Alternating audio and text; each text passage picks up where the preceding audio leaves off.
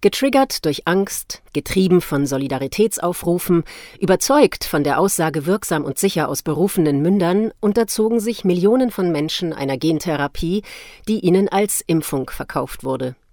Viele tragen nun massive Schäden davon, aber sie werden nicht gesehen und nicht gehört. Mit wenigen Ausnahmen kommen sie in der Öffentlichkeit nicht zu Wort. Nicht nur in der breiten Gesellschaft, auch bei Ärzten, in medizinischen Einrichtungen, an Arbeitsplätzen, im Freundeskreis oder in der Familie glaubt man ihnen oft nicht. Eine transparente Berichterstattung über Folgeschäden der sogenannten Impfung ist dringend erforderlich. Mit einer Reihe von sehr persönlichen, künstlerischen Foto- und Filmporträts gibt die Gruppe Kollateral den Geschädigten und Ungesehenen Stimme und Gesicht. Ich bin die Jessie, bin 24 Jahre alt, ich bin von Beruf pharmazeutisch-technische Assistentin, bin ganz gern in meiner Freizeit Einrad gefahren, auch gern durch den Wald Einrad gefahren. Dann kam die Zeit, wo sich alles verändert hat. April 21 die erste Corona-Impfung bekommen. Am Anfang war ich hin und her gerissen, ehrlicherweise. Auf der einen Seite war mir bewusst, alles, was eine Wirkung hat, hat auch eine Nebenwirkung. Und ich war dann im Impfzentrum und habe dort auch meine Bedenken geäußert, auch wegen meinen Vorerkrankungen, wegen den Nebenwirkungen, was auf mich zukommen kann. Aber das wurde alles klein geredet, sage ich mal. Das wäre auch alles kein Problem. Und dann habe ich mich impfen lassen. Und mir war total komisch, irgendwie ein bisschen benommen, schwindlig, mir war schlecht. Nach 20 Minuten wurde ich gefragt, wie es mir geht. Ich habe das auch genauso erzählt. Und dann hieß es ja, okay, du kannst gehen. Ich bin dann zum Bekannten, der hat dann, ich sag mal, auf mich aufgepasst, mich wieder auf die Beine gebracht, hat mir was zu trinken, was zu essen gegeben. Und das, was geblieben ist, waren die Kopfschmerzen. Die haben, ich sag mal, eine Woche ungefähr vielleicht angehalten. Gliederschmerzen kamen dazu und der Arm war extrem schwer. Nach einer Woche ungefähr, kann man sagen, waren die Probleme aber wieder weg. Und dann war es auch keine Frage, zu sagen, okay, dann gehe ich auch zur zweiten Impfung. Ich habe auch wieder von meinen Allergien erzählt, von meinen Vorerkrankungen erzählt. Da wurde es nicht mal mehr dokumentiert und habe dann aber auch Kopfschmerzen und Gliederschmerzen bekommen. Und der Arm war auch wieder extrem schwer gewesen. Und dann habe ich die dritte Impfung bekommen, sieben Monate nach der zweiten. Und das war der Tag, der dann alles verändert hat. Ich bin in der Mittagspause, wie gesagt, ins Impfzentrum gefahren, habe mich impfen lassen. Hab, ich habe dann schon zwei Stunden danach, mir geht's nicht gut und irgendwie hat hier drin 40 Grad, mir ist so warm und ich bin so kaputt. Ich hatte eine katastrophale Nacht. Ich hatte Schüttelfrost, ich habe Fieber bekommen, Gliederschmerzen, Kopfschmerzen, ich habe einen Druck im Kopf bekommen, ich habe immer schlechter Luft bekommen. Dann bin ich am nächsten Tag zum Hausarzt gegangen. Er war ein bisschen schockiert, aber er hat mich eine Woche krank geschrieben.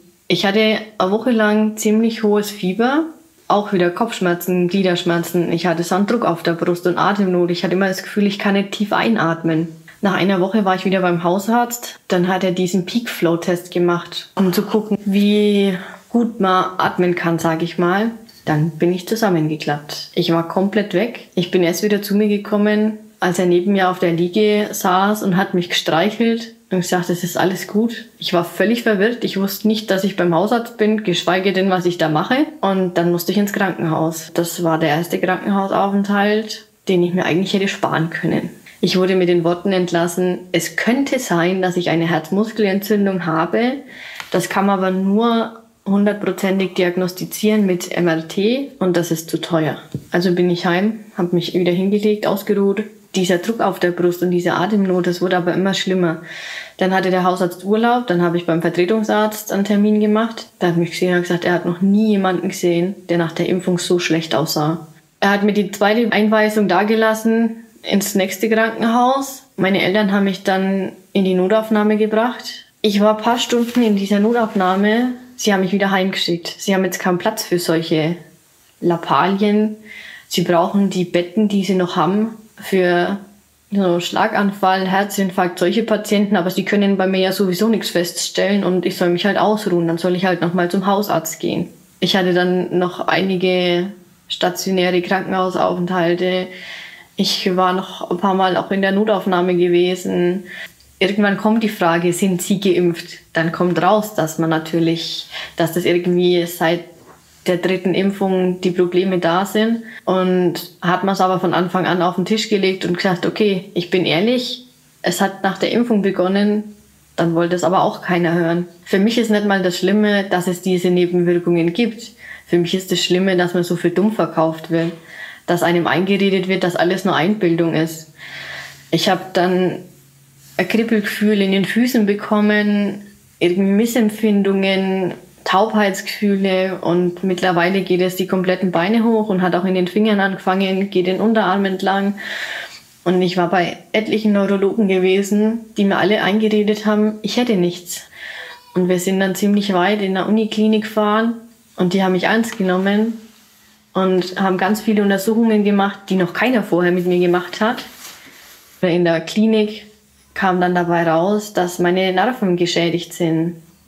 Und dann irgendwo ist es eine Erleichterung, wenn man dann mal eine Diagnose bekommt, weil man weiß, okay, das hat nichts mit Einbildung zu tun, die Probleme sind da, die Nerven sind geschädigt und das macht die Probleme. Irgendwo wird es dann auch einfacher, das zu akzeptieren, zu sagen, okay, ich habe das und dann kann ich mich auch damit auseinandersetzen, kann mir Sachen suchen, die das vielleicht nochmal unterstützen, die mir dabei helfen können, dass das ein bisschen gelindert wird oder angenehmer wird. Ich habe auch vier Wochen nach der Impfung ungefähr Sehstörungen bekommen. Und das war von, ich sage immer so ein grieseliges Bild habe ich und verschwommene Sicht. Ich war jetzt eineinhalb Jahre bei sämtlichen Augenärzten in Augenkliniken, ich bei Optikern und es wusste keiner so recht, was das Problem ist. Und jetzt erst vor zwei Wochen waren wir nochmal in einer anderen Augenklinik und haben dann festgestellt, was das Problem ist und dass man eigentlich was dagegen machen kann. Die andere Augenklinik vorher hat gesagt, sie wissen nicht, was das Problem ist. Ich soll mich damit anfreunden, dass ich bald blind sein kann. Es ist einfach nur traurig, dass man durch halb Deutschland reisen muss, um irgendwie gehört zu werden, ernst genommen zu werden, dass man zu einer Diagnose kommt. Ich habe seit der Impfung nicht mehr gearbeitet. Ich kann schlecht Medikamente abgeben, wenn ich nicht mal sicher sagen kann, was auf dieser Verpackung draufsteht. Aber das ist wichtig, dass man das weiß und dass man sich hundertprozentig sicher ist, was sehe ich da, dass ich das richtige Medikament abgebe. Dementsprechend bin ich auch immer noch krankgeschrieben. Brauche auch für größere Ausflüge oder weitere Strecken den Rollstuhl, weil ich es ohne einfach von der Kraft her auch nicht schaffe. Und es sind natürlich viele Einschränkungen da. Die Nerven sind geschädigt. Es fängt schon an beim Teekochen. Ich würde nicht merken, wenn ich mir das heiße Wasser über die Finger gieße. Also ohne die Hilfe und Unterstützung von der Familie, vom Freund, von der Verwandtschaft. Ich wäre heute nicht an dem Punkt, wo ich jetzt bin, wenn die mir nicht so unter die Arme greifen würden, mich nicht so unterstützen würden. Es ist natürlich auch für die Familie und fürs Umfeld eine enorme Belastung. Und im Endeffekt, man muss ja zuschauen, wie es dem anderen geht und kann eigentlich nicht wirklich viel machen. Und sie unterstützen mich, wo sie können, alle meine Geschwister, die Eltern, die Omas, Opa, der Freund, alle sind da.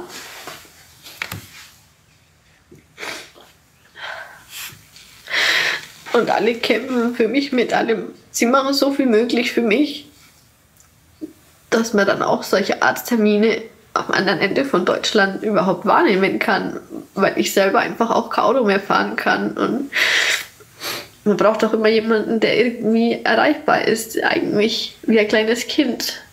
Dass mal, mal ganz oft mal was passiert, dass mir schwindlig ist oder dass es mir einfach nicht gut geht, dass dann jemand kommen muss oder mir helfen muss, weil ich die einfachsten Dinge nicht mehr schaffe. Ich hatte zwischenzeitlich auch immer mal wieder Lähmungserscheinungen. Dann hing einfach der Arm runter und ich konnte ihn überhaupt nicht ansteuern. Wird schwierig, sich anzuziehen. Es sind die alltäglichsten Dinge eigentlich, die dann, wo man dann merkt, okay, wie schön ist es eigentlich, dass man zwei Arme hat, die funktionieren. Man sieht die Gesundheit, glaube ich, auch nochmal mit einem ganz anderen Blick. Man ist dankbar dafür, für jeden guten Tag, den man hat. Und es gibt auch schlechte Tage, wo man nichts hören und nichts sehen will, weil es einfach alles zu viel ist, weil die Reizüberflutung dann so extrem ist, dass es der Körper einfach irgendwie nicht verarbeiten kann. Und manchmal fehlen einem selber die Worte dafür. Und man kann am anderen gar nicht sagen, was eigentlich gerade das Problem ist. Man merkt einfach nur, dass es zu viel ist und dass es und dann wirklich abgeschottet im Zimmer zu liegen, der Rollo unten, dass es möglichst angenehm auch für die Augen ist und einfach nur da liegen und warten und hoffen, dass es wieder besser wird. Und natürlich mittlerweile nach eineinhalb Jahren, man versucht sich das alles so angenehm wie möglich zu machen.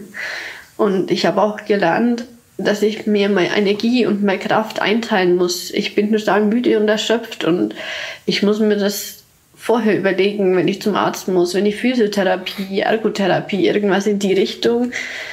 Ich muss alles planen. Ich muss schauen, okay, wenn ich da irgendwo hin muss, dann muss ich mich vorher ausruhen. Und nach dem Termin geht es aber genauso weiter. Man muss dann erstmal wieder Kraft sammeln, sage ich mal, und Energie tanken man hält natürlich die Augen und die Ohren immer offen, hört sich Betroffene an, schaut, was haben die noch gemacht, was könnte mir vielleicht auch noch helfen. Und die Ärztin hat auch nochmal eine ganz andere Möglichkeit gehabt, das Blut zu untersuchen. Sie war entsetzt von den Ergebnissen und meinte dann, eigentlich kann ich froh sein, dass ich noch keinen Starkanfall hatte, weil ich Gerinnsel und Trompen im Blut gebildet habe, weil ich Gefäßschäden habe. Und das ist natürlich dafür, dass viele immer sagen, du hast ja gar nichts, du bist gesund, weil sie ein großes Blutbild gemacht haben. Damit ist es aber nicht erledigt. Man muss halt dann auch tiefergehend schauen, was ist das Problem. Und die Ärztin hat mich auch von Anfang an ernst genommen und deswegen habe ich jetzt auch Blutwäschen, schon einige hinter mir, aber auch noch einige vor mir. Vor ein paar Wochen meinte sie, eigentlich bräuchte ich das alle Wochen oder alle zwei Wochen eine Blutwäsche. Aber es kommt ja auch keiner für die Kosten auf. Und dann muss man sich überlegen, entweder habe ich das Geld oder ich investiere das Geld für diese Therapie, für die Behandlung. Oder ich muss jederzeit damit rechnen, dass was passiert, dass diese Gerinnsel irgendwas verstopfen. Und eigentlich sollte man sich mit 24 über solche Sachen keine Gedanken machen müssen ich stehe mit den Ärzten auch immer in Kontakt. Es ist nie irgendwie ein Problem, wenn ich irgendwas brauche. Auch der Hausarzt, die sind alle da, aber sie sind halt mit ihren Mitteln am Ende. Und durch die ganzen Einschränkungen und Probleme, die entstanden sind, irgendwann muss man sich dann auch damit beschäftigen, sämtliche Anträge zu stellen. Und ich hätte nie für möglich gehalten, was da passiert oder passiert ist schon, macht einen eigentlich sprachlos, fassungslos, wie da mit einem umgegangen wird, statt dass man dann sagt, okay, ich helfe dir. Eher das Gegenteil ist der Fall. Es werden einem so viele Steine in den Weg gelegt. Kein Antrag ist aufs erste Mal durchgegangen. Man muss für alles einen Widerspruch schreiben. Es werden einem die verrücktesten Dinge unterstellt, aber natürlich nur aufgrund der Aktenlage. Also es hat sich auch keiner mal mit mir getroffen und hat sich das angeschaut, wie ist denn die Realität. Das Beispiel mit den Nervenschäden ist eigentlich ganz deutlich. Es waren bestimmt sechs, sieben Neurologen, wo ich gewesen bin, bis ich dann in der Uniklinik war und die mir sagen konnten, das hat nichts mit Einbildung zu tun. Du hast Nervenschäden hat man natürlich sieben Befunde, wo was anderes drinsteht, wo dann drinsteht, das ist Einbildung oder ein psychisches Problem oder aber nicht das, was es wirklich ist. Und dann haben die sieben Befunde gegen einen Befund, der wirklich ein handfester Befund ist. Und wem glauben sie jetzt? Dann müssen sie ja auch abwägen, weil anfordern müssen sie sich alle Befunde. Und irgendwann hoffen die, dass man einfach aufgibt, dass man sagt, okay, aber da sind sie bei mir an der falschen Adresse. Irgendwann habe ich angefangen, es geht ums Prinzip. Ich lasse mir nicht nachsagen, dass das vorher schon so gewesen ist. Wenn man Bilder von vorher, nachher sieht, das eine Mal mit dem Einrad durch den Wald gefahren und jetzt sitzt man im Rollstuhl und ist froh, wenn man überhaupt ein paar Meter gehen kann. Das sind zwei verschiedene Welten. Und das ist verdammt anstrengend, wenn man sowieso keine Kraft hat. Man muss sich trotzdem immer wieder aufreißen, damit man seine Fristen einhält. es ist einfach eine große Ungewissheit. Wie geht's weiter? Was wird in der Zukunft noch passieren? Ich habe zum einen schon Hoffnung, dass sich jetzt auch mal was ändert, auch irgendwie, weil man an den Menschenverstand glaubt. Es stehen immer mehr Impfgeschädigte auf, es kommen immer mehr Berichte raus, es gibt immer mehr Studien, die auch dazu kommen, es gibt mehr Ärzte, die drüber sprechen dass es diese Nebenwirkungen gibt. Und irgendwann können sie es nicht mehr unter den Teppich kehren. Und dann müssen sie auch dafür gerade stehen und sagen, okay, es gibt Nebenwirkungen und wir müssen jetzt was dagegen tun. Wir müssen den Betroffenen zumindest helfen. Jetzt geht bald die nächste Impfrunde los und es wird nur Werbung dafür gemacht, aber die Aufklärung ist kein Stückchen besser, wie sie 2021 gewesen ist. Und eigentlich wissen die Ärzte ganz genau und auch Politiker wissen das ganz genau, dass es diese Probleme gibt. Und eigentlich müsste da dann gesagt werden, okay, es gibt die Nebenwirkungen, sie müssten offen damit umgehen und sagen, das und das kann passieren. Und dann kann jeder selber entscheiden, ob er sich impfen lässt oder eben auch nicht. Es ist ja auch die Entscheidung von jedem Menschen selber, ob er jetzt eine Schmerztablette nimmt oder ob er keine nimmt, ob er die Nebenwirkungen eingeht oder ob er sagt, das Risiko ist mir zu groß, dann nehme ich eben keine Schmerztablette und ertrage die Schmerzen. Man muss wissen, worauf man sich einlässt. Und am wichtigsten ist, dass man auch für die Forschung mehr Geld investiert, dass man da auch Zeit investiert, dass man auch überhaupt zulässt, dass was da rauskommt, das weiß vorher auch keiner, aber es kommen vielleicht auch Dinge raus, wo keiner damit gerechnet hat. Und trotzdem muss man dann ehrlich sein und sagen, okay, so ist es. Aber das alles unter den Teppich zu kehren, ist keine Lösung, weil irgendwann explodiert das Ganze. Und ob sie sich damit dann Gefallen tun, weiß ich nicht. Kollateral, ein Kampf um Anerkennung der Schäden nach der sogenannten Impfung. Es muss intensiv nach Heilmethoden geforscht und den Betroffenen die notwendige finanzielle Unterstützung zuteil werden. Wenn Sie unter Nebenwirkungen leiden und ebenfalls erzählen möchten, wie es Ihnen geht, melden Sie sich bitte unter collaterales.posteo.de.